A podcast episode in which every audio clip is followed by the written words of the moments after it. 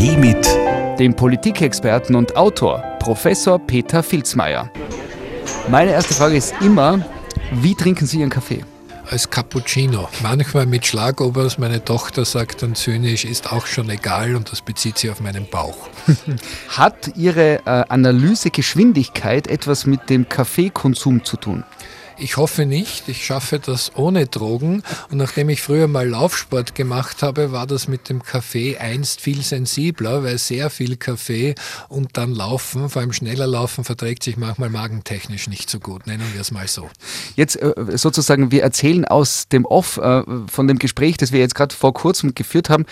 Sie und ich, wir wissen nicht, worüber wir sprechen. Es wurde nichts abgesprochen. Es sind keine Fragen im äh, Vorfeld äh, dokumentiert. Das heißt, alles, was Sie sagen, kommt in dem Moment aus Ihnen heraus. Und da ist jetzt schon meine erste Frage. Inwieweit bereiten Sie sich auf Ihre Antworten, die Sie geben, die ja brillant auf den Punkt gebracht sind, teilweise schon satirisches Format haben, bereiten Sie sich darauf vor oder kommt es einfach raus aus Ihnen? Da gibt es jetzt die typisch wissenschaftliche Antwort, das kommt darauf an. Bei einer Wahlsendung, an einem Wahlsonntag den ganzen Tag, bereitet man sich selbstverständlich als Politikwissenschaftler vor, oft auch zu 90 Prozent plus auf Dinge, die zum Glück dann keiner so genau wissen will, aber es könnte ja alles Mögliche passieren. In anderen Analysen kann man sich nicht vorbereiten, denn wenn unmittelbar vorher eine Kandidatendiskussion stattfindet, die sogenannte Elefantenrunde, ich weiß ja auch nicht, was die vorhaben, die Spitzenpolitiker dort zu sagen, da muss es dann spontaner sein. Man bemüht sich natürlich um Rahmenwissen, um die jeweilige Wahl. Und in unserem heutigen Gespräch war es schwierig, denn wir sprechen ja über alles Mögliche und nicht über eine bestimmte Wahl. In den letzten Jahren hat es ja äh, in den Nachrichten und in den Politikanalysen teilweise auch Sager von Ihnen gegeben, die es ja auch bis in die Zeitung dann geschafft haben. Also die sind die vorbereitet, sind die geskriptet oder, oder kommen die heraus? Die Sager können nicht vorbereitet sein. Ich bringe ein Beispiel für einen kontroversiellen sogenannten Sager. Ich habe bei einer Analyse des nunmehr wieder Bundeskanzlers Sebastian Kurz im Fernsehen gesagt, man soll ja nicht nur den Anspruch haben, quasi auf 0,49 Promille Zielpunktsaufen zu machen. Das habe ich aber nur gesagt, weil er selbst im Gespräch unmittelbar davor mit Tobias Bötzelsberger einen Vergleich gebracht hat mit 49 kmh auf jeden Fall fahren, dort wo 50 erlaubt sind. Ich kann glaubhaft versichern, ich wusste nicht, was Bundeskanzler Kurz sagen wird. Also hätte es ja auch gar keine Möglichkeit gegeben, mir meine Schlussfolgerung oder Reaktion einfallen zu lassen. Was macht Sie sprachlos? Gibt's Ach, das? da gibt es ganz vieles. Die Standardantwort wäre jetzt Dummheit, aber das ist sehr subjektiv, wenn jemand ein anderer Mitmensch auf die Nerven geht. Aber mir macht vieles in der Welt sprachlos, was einfach brandgefährlich ist, bis hin zu möglichen Kriegen oder generell all das, womit Gewalt kokettiert wird. Das ist etwas, was ich gar nicht verstehen will, wie man so ticken kann im Kopf. Hm. In Ihrer universitären äh, und, und wissenschaftlichen Laufbahn haben Sie auch eine Station einmal in Tirol gehabt. Äh, Sie waren an der Uni in Innsbruck. Welchen Tirol-Bezug haben Sie jetzt noch? Es war keine kurze Station nur, sondern das waren sieben Jahre, Jahre Aufenthalt an der Universität Innsbruck, die ich sehr genossen habe. Und dann einfach aus beruflichen Weiterentwicklungsgründen bin ich dann zunächst nach Klagenfurt, dann nach Krems und Graz gegangen und habe jetzt ein privatwirtschaftliches Forschungsinstitut in Wien. Aber der Bezug zu Tirol sind natürlich viele Freundschaften aus der damaligen Zeit. Und wenn ich jetzt in Tirol bin, auch viele Erinnerungen, insbesondere an mein damaliges noch Laufsporttraining, oft am Innufer Ufer entlang, denn es war oft sehr in der Früh, da konnte man in der Dunkelheit nicht allzu viele andere Strecken laufen. Und mit einem Freund habe ich es mal so ausgedrückt, im Sommer waren wir zwei Romantiker, die in den Sonnenaufgang hineingelaufen sind. Im Winter waren wir vielleicht zwei Idioten, die bei Dunkelheit den Inn entlang getrampelt sind. Aber wenn Sie jetzt nach Innsbruck kommen, gibt es was, was Sie dann äh, immer noch tun? Gibt es irgendwelche Rituale, irgendwelche Almhütten besuchen, Skierlebnisse? Ich wollte gerade ansetzen, als Sie mit Ihrer Frage begonnen haben, die Möglichkeitsform wäre passender, was ich gerne tun würde. Natürlich egal auf welcher Seite jetzt Richtung Batschakofel hinauf oder Richtung Seegrube, da würde ich gern bei jedem Innsbruck-Besuch hinauf, aber das machen Termine dann unmöglich. Aber jetzt, wo ich da bin, war ich immerhin zumindest in Igels und einen Spaziergang gemacht um den Lanzersee. Mhm. Haben Sie schon einmal das Kompliment bekommen, dass Sie mitunter zur schnellsten Zunge Österreichs zählen? Ist das ein Kompliment. Also, dass ich sehr schnell spreche, das habe ich schon vielfach gehört, von manchen dankenswerterweise als Kompliment, von manchen auch als Kritik. Das muss man natürlich dann auch annehmen.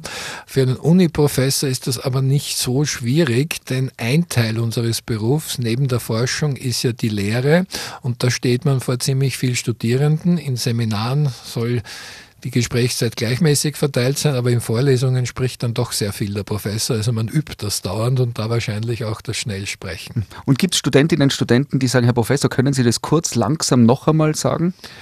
Es ist immer so, wenn keine Reaktion kommt, wird es verdächtig, denn dann gibt es zwei Möglichkeiten. Die erste, die mir natürlich die liebere wäre, ich habe schnell alles so wunderbar erklärt, dass nicht mal eine Frage kommt. Aber die zweite Möglichkeit ist leider, alle sind schon längst ausgestiegen oder weggeschlafen. Jetzt mittlerweile ist es so, ich habe gelesen, äh, teilweise haben die Politikanalysen von Ihnen gleich gute Einschaltquoten wie die Gespräche mit den Politikerinnen und Politikern. Ähm, ich, ich gehe davon aus, irgendwann einmal war Ihr Bekanntheitsgrad an einem Punkt, wo, wo Ihnen aufgefallen ist, okay, wenn ich in Innsbruck mit der Straßenbahn fahre, ich werde erkannt. Wie, wie geht es Ihnen damit heutzutage? Ach, erstens ist das viel weniger, als man glaubt. Es freuen sich die eigenen Verwandten, wenn sie einen im Fernsehen sehen. Natürlich, wenn man dann regelmäßig auftritt, kennen ein paar Leute.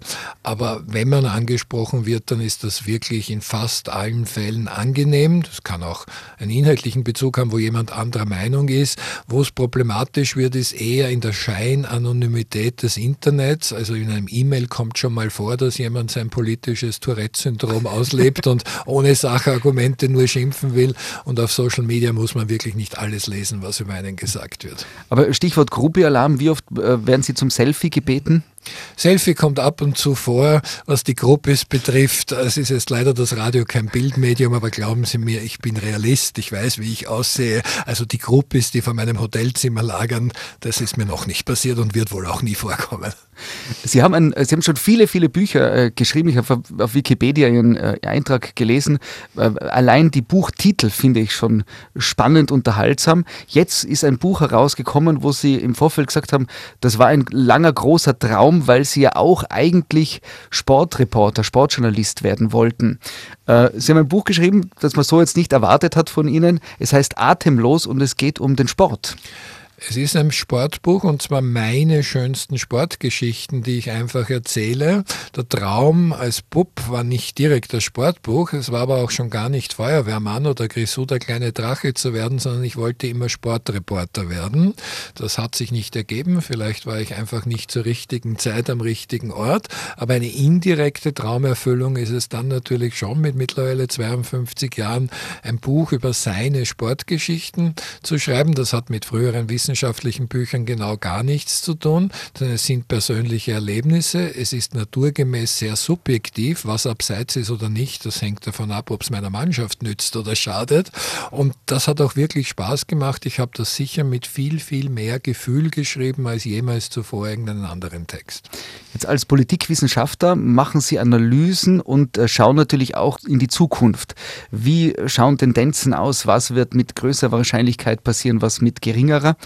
Beim Sport geht es ja auch darum, oder ist man ja sozusagen der Klügere, wenn man im Vorfeld schon weiß, wie wird ein Fußballspiel ausgehen, wer wird dieses Tennismatch gewinnen. Die Frage, inwieweit kann man Politik und Sport da vergleichen? Naja, also das mit den Voraussagen gibt es in beiden Bereichen nicht. Politikwissenschaftler sind keine Wahrsager und wir beide könnten jetzt zum nächsten Buchmacher gehen und reich werden, wenn wir wissen, wie die Fußballspiele der Zukunft ausgehen. Es gibt aber schon Gemeinsamkeiten, zum Beispiel in der strategischen, systematischen Planung. Wenn jemand einen Marathon, nehmen wir dieses Beispiel, schnell laufen will oder auch nur mit der sehr persönlichen Wunschzeit mit Stil ins Ziel kommen will, dann geht das nicht mit Hurra und ich laufe mal drauf los und schauen wir, was rauskommt, sondern das verlangt einen Trainingsplan, den man auch konsequent einhalten sollte, wo man ein bisschen dann immer was ändern muss, weil ja vom ganz schlechten Wetter bis zur kleinen Verkühlung auch etwas dazwischen kommt. Und in der Theorie sollte strategische Planung auf einer sachlichen Basis ja auch in der Politik vorkommen.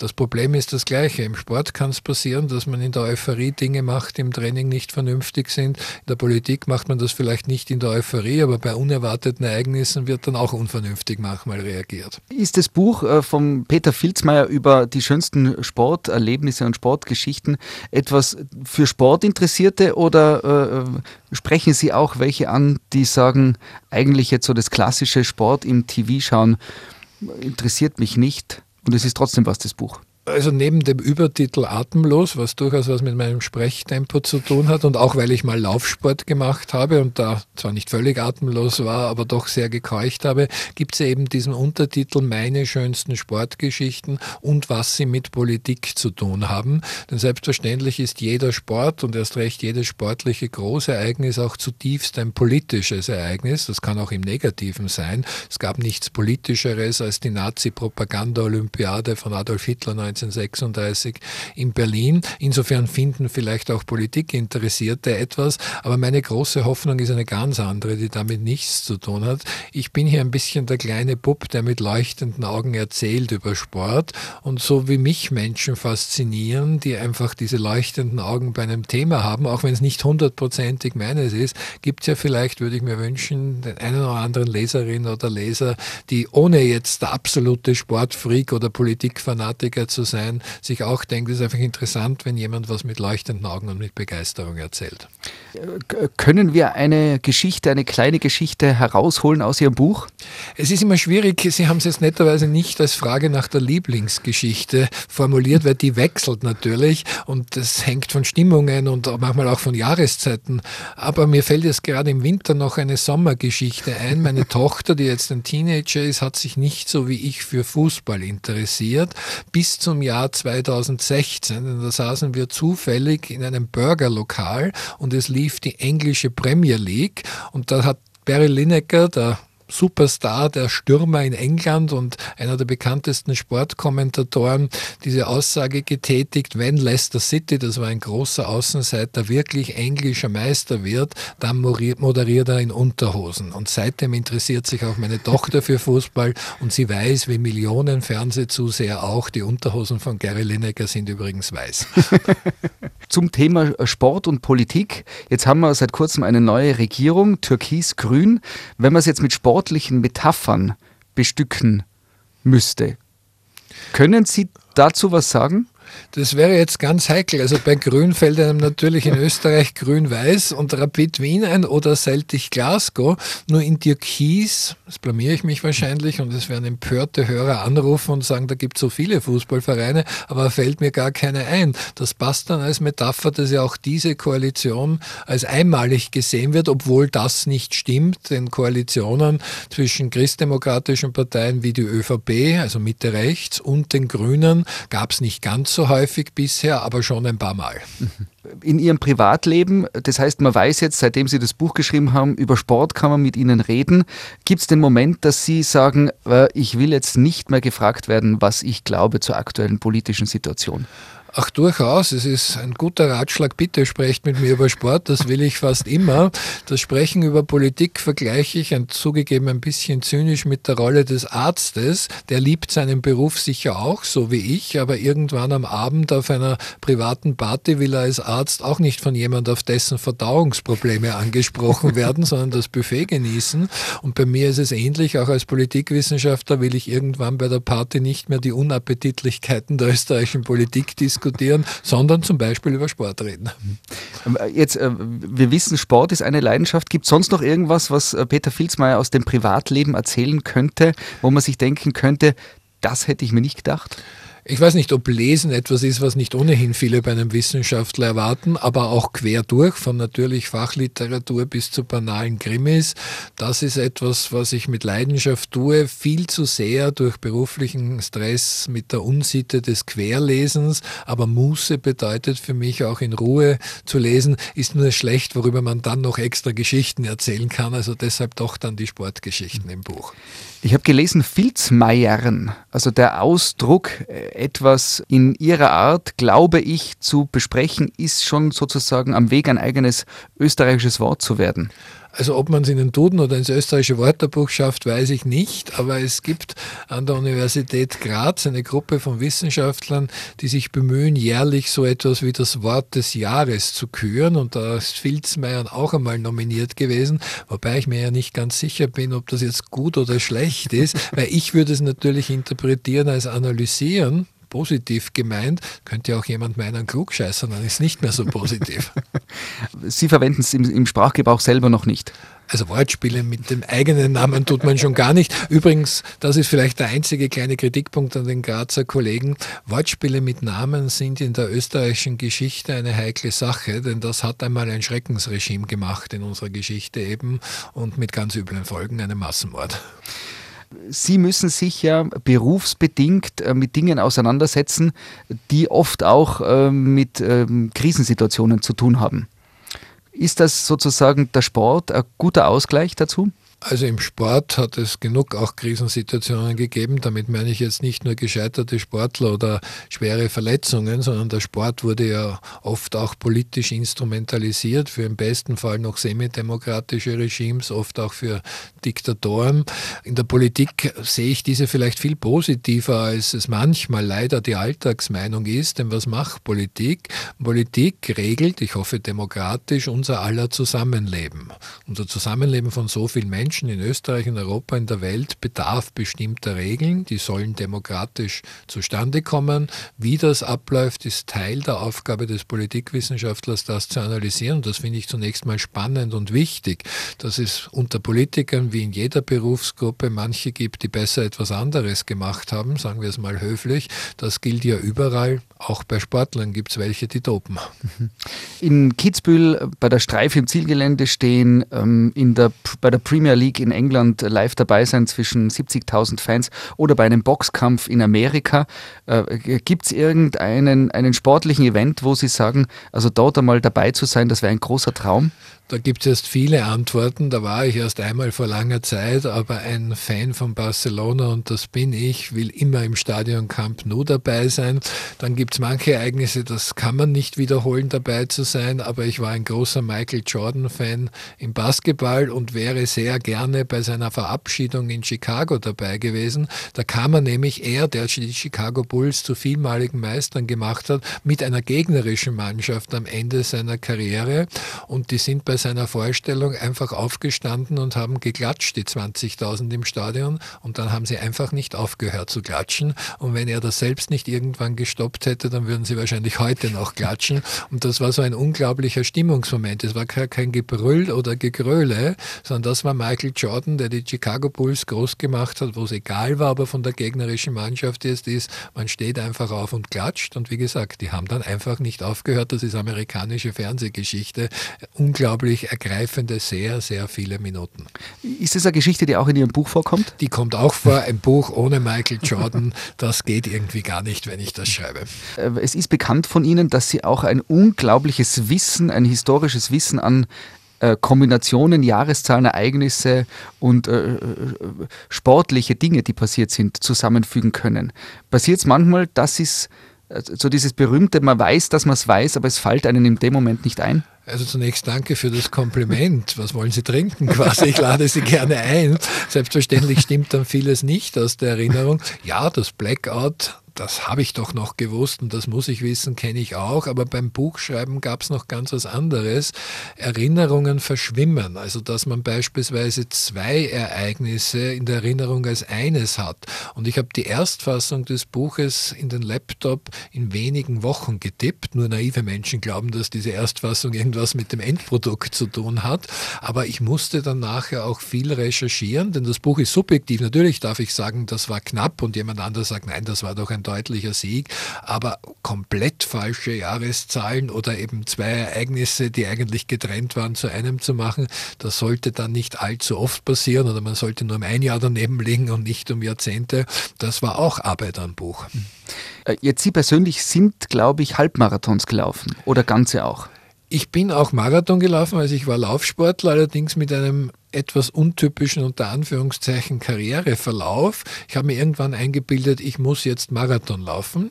Ich bin auch zwei Marathons gelaufen und ins Ziel gekommen, belassen wir es bitte dabei. Und habe dann aber erst eigentlich wirklich Lauftraining im systematischen Sinn gelernt, hatte dann ganz gute Volkslaufergebnisse, vor allem über 10 Kilometer und Halbmarathon. Und bei Volksläufen gibt es natürlich auch viele unrunde Distanzen, wollte nochmal einen schnellen Marathon laufen, bin aber immer kläglich gescheitert, manchmal beim banal an Terminproblemen. Man kann bei einem Marathon nicht sagen, versuche ich es halt übermorgen woanders nochmal. Aber einmal auch in Wien an einer legendären Hitze, da hatte es dann über 30 Grad im teilweise nicht vorhandenen Schatten. Da sollte man keine Bestzeit versuchen zu laufen. Ich habe es trotzdem versucht. Es ist kläglich in der Wiener Prater Hauptallee geendet. Dummerweise ist dort aber nicht das Ziel, sondern erst so circa Kilometer 30. Jetzt 42,195 Kilometer ist ein Marathon lang, nur damit wir sie circa einschätzen können. Was wäre die Bestzeit geworden? Naja, es gibt ja die Faustregel Halbmarathonzeit mal zehn Minuten und ich hatte das ist jetzt Zeitgeschichte, was ich erzähle, das war im letzten Jahrhundert eine Halbmarathon-Bestzeit von 1,12. Das wow. würde also dann zu einer Zeit irgendwo, sagen wir es ein bisschen konservativ, zwischen 2,35 und 2,40 ähm, führen. Das war genau das, was ich damals in Wien versucht habe und man bei dieser Hitze nicht versuchen hätte sollen. Mhm. Aber das ist natürlich, wie gesagt, alles Zeitgeschichte. Mit 52 kann man noch laufen gehen, aber man läuft keine Halbmarathon-Bestzeiten mehr. Sie sind immer unterwegs. Ähm, man hat das Gefühl, äh, wenn man sie reden hört, speziell im Fernsehen natürlich, sie bringen es auf den Punkt. Wie entspannen sie sich? Gibt es den Peter Filzmeier, der meditiert, Yoga macht, äh, einen Tag lang äh, schweigt? Früher habe ich mich so unglaublich, dass es klingt, gerade beim Laufsport entspannt. Und da stellen sich Nichtläufer ja vielleicht falsch vor. Harte Intervall- oder Tempotrainingseinheiten macht man ein-, zweimal in der Woche. Da entspannt man sich dann nicht, sondern da ist man froh, wenn man es geschafft hat. Aber ansonsten sind da sehr viele mittlere und langsame Dauerläufe dabei, so wie wenn jemand anders wandern geht. Und da kann man sich wunderbar entspannen, auch die Gedanken ordnen, weil man ja neben dem Laufen nichts anderes macht. Ich mochte das auch nicht, was viele andere mögen, Musik dabei zu hören, sondern ich habe mich wirklich entspannt. Jetzt ist es oft banales Channel-Hoppen vor dem Fernsehgerät oder etwas streamen oder auch einmal nichts tun, denn es ist auch ein Luxus, vorzugsweise dann natürlich bei angenehmem Wetter in der Sonne zu sitzen auf der Terrasse und zu schauen. Klingt furchtbar einfach, aber man ist sehr oft sehr schnell in einem beruflichen Hamsterrad. Der Psychiater und Gut, äh, Gerichtsgutachter Reinhard Haller ist hier gesessen im Studio. Der hat gemeint, eine seiner größten Leidenschaften ist, bewusst nichts zu tun, einfach nur zu schauen. Dem kann ich nur zustimmen und der schönste Erfolg oder fast Triumph ist es dann, wenn man merkt, dass die Gedanken wirklich frei sind. Also nicht irgendein Rädchen tickt im beruflichen Zusammenhang, dass man nur vordergründig da sitzt und körperlich nichts macht, sondern wirklich die Gedanken auch nicht nur den Blick in die Ferne schweifen lässt. Herr Professor Filzmeier, vielen Dank für den Einblick in Ihr Leben. Wir freuen uns natürlich auf viele weitere politische Analysen bei uns in Österreich und äh, alles Gute für die Zukunft. Ich bedanke mich auch für die Einladung zum Kaffee. Das war auf einen Kaffee mit dem Politikexperten und Autor Professor Peter Filzmeier. Nur hier auf Live Radio.